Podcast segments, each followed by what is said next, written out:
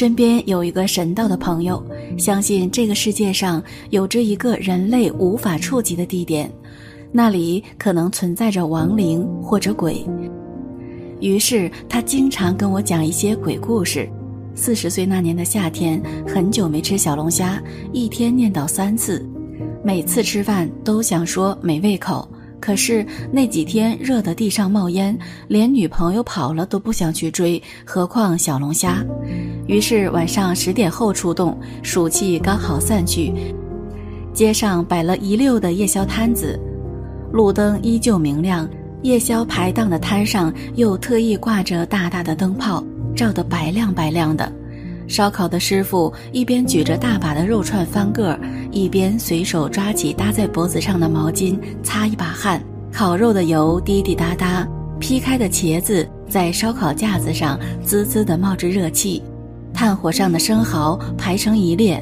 最引人注目的是旁边大盆子里已经卤好的小龙虾，红艳艳的趴着，让人忍不住流口水。站在摊子前看会儿的功夫，师傅的肉串已经熟了。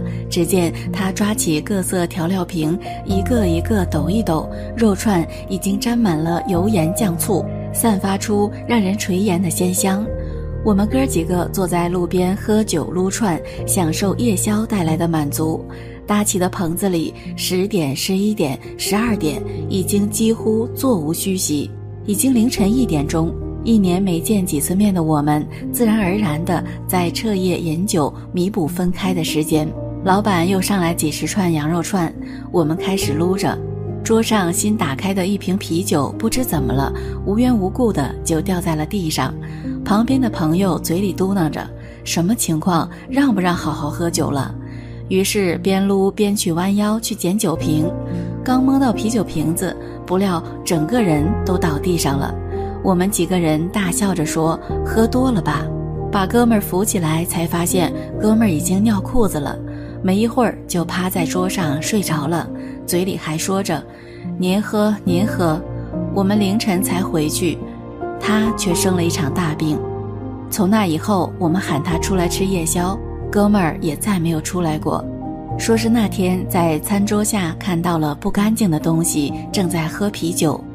现在的夜生活越来越丰富，好多年轻人晚上不睡觉，泡吧、喝酒、熬夜、上网，凌晨的时候再吃一些不健康的夜宵，像烧烤、油炸食品、油腻的食物、啤酒。晚餐有鬼食之称，虽然有些夸张，但也不乏道理。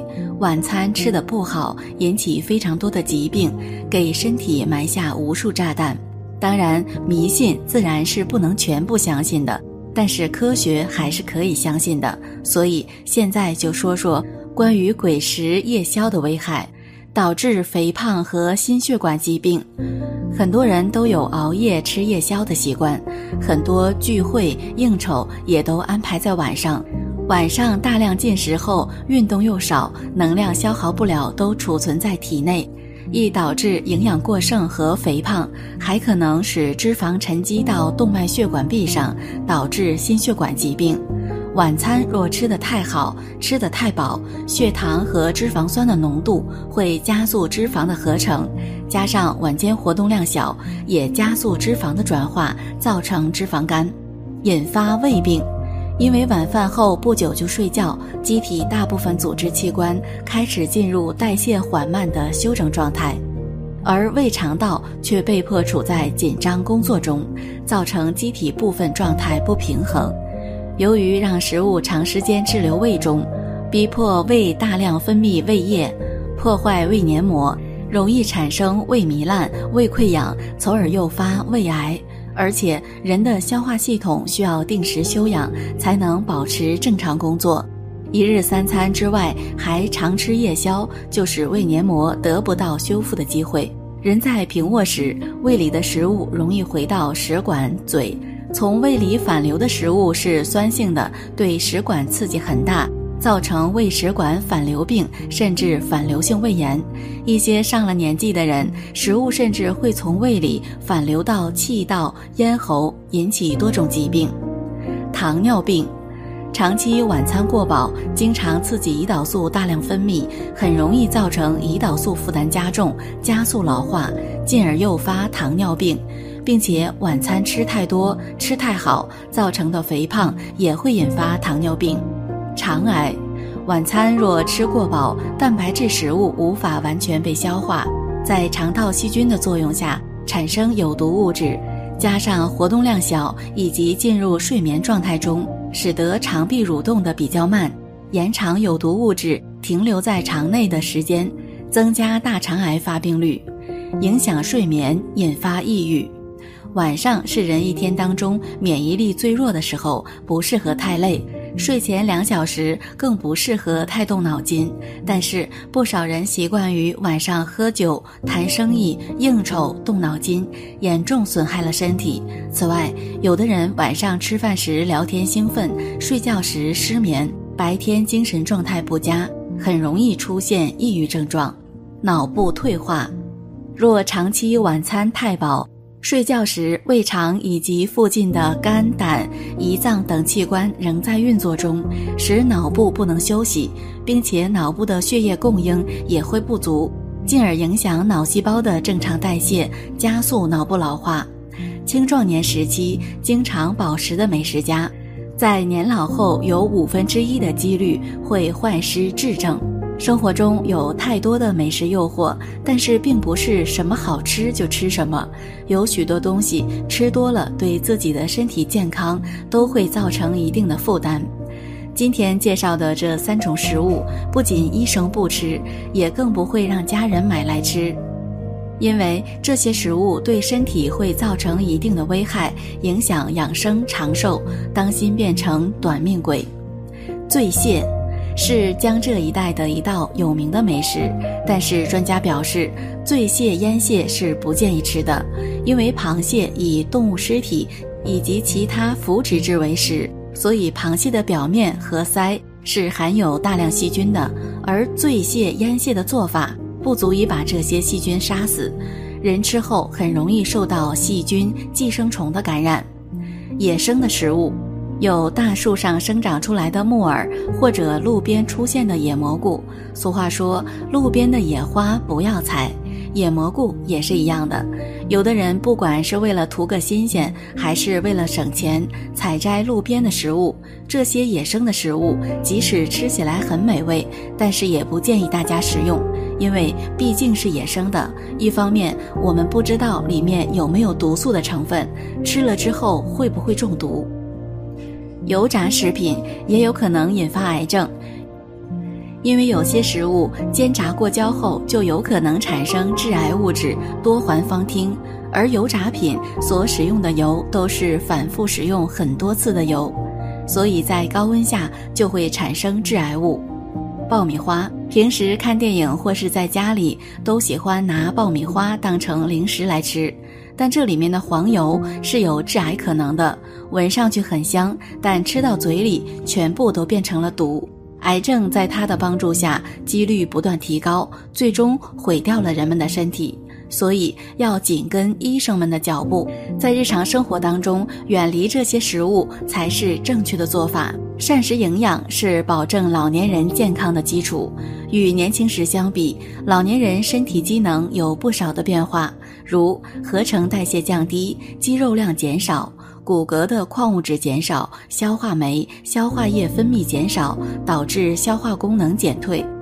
广州市第一人民医院临床营养科沈峰副主任医师潘丹峰主任医师表示，正是基于这些特点，老年人的营养和饮食都有特殊性，需要把握以下八个原则：食物多样化，主食应粗细搭配，每天食物应包括五大类：谷薯类、鱼禽蛋肉类、豆类、奶类、蔬菜水果类和油脂。最好能吃十二种以上的食物，注意荤素搭配。每天主食摄入量约两百克到三百克。如果消化功能较好，建议适当吃些全谷物食品或粗粮。常吃鱼禽蛋和瘦肉类，保证优质蛋白质的供应。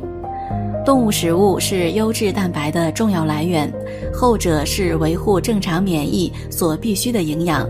建议每天吃鱼类等水产食物四十克到七十五克，蛋类四十克到五十克，禽畜肉四十克到七十五克，适当摄入奶类、大豆及其制品。建议每天喝两百五十毫升到三百毫升鲜牛奶或相当量的奶制品。对乳糖不耐受者，可尝试酸奶等。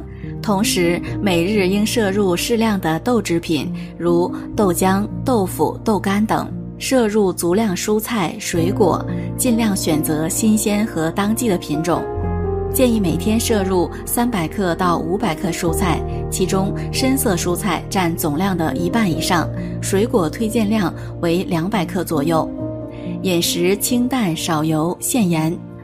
饮食避免重油重盐，每日用盐一般不要超过六克，少吃腌制食品，每日用油量限制在二十五克以内，可选用多种植物油，少用煎炸的烹调方式，少量多餐，食物细软，足量饮水。老年人可能有咀嚼、消化功能下降等问题，可以将全天食物分配到四到五餐，食物应加工得更细、更软一些。这样可以保证获得较充足的热量，也有利于营养吸收利用。平时注意补充水分，延缓肌肉衰减，积极户外活动，维持适宜体重。体重不足往往伴有肌少症和营养不良，一方面使活动能力受影响，容易跌倒；另一方面，营养不良会使免疫功能受影响。而超重、肥胖会增加高血压、心脑血管疾病、糖尿病等代谢性疾病的发病风险，所以过胖过瘦都不好。摄入充足食物，预防营养缺乏，鼓励老年人与家人共同用餐，愉悦用餐。保障营养需求，一定要经常关注老人的营养摄入。对于食品摄入不足或怀疑有营养不良的长者，应寻求医生帮助，必要时在医生指导下进行适当的营养支持治疗，及时改善营养状况，减少疾病或并发症发生的风险。本期视频就到这里了，感谢大家的观看。如果您喜欢这个视频，记得点击订阅并分享给您的朋友。我们下期再见。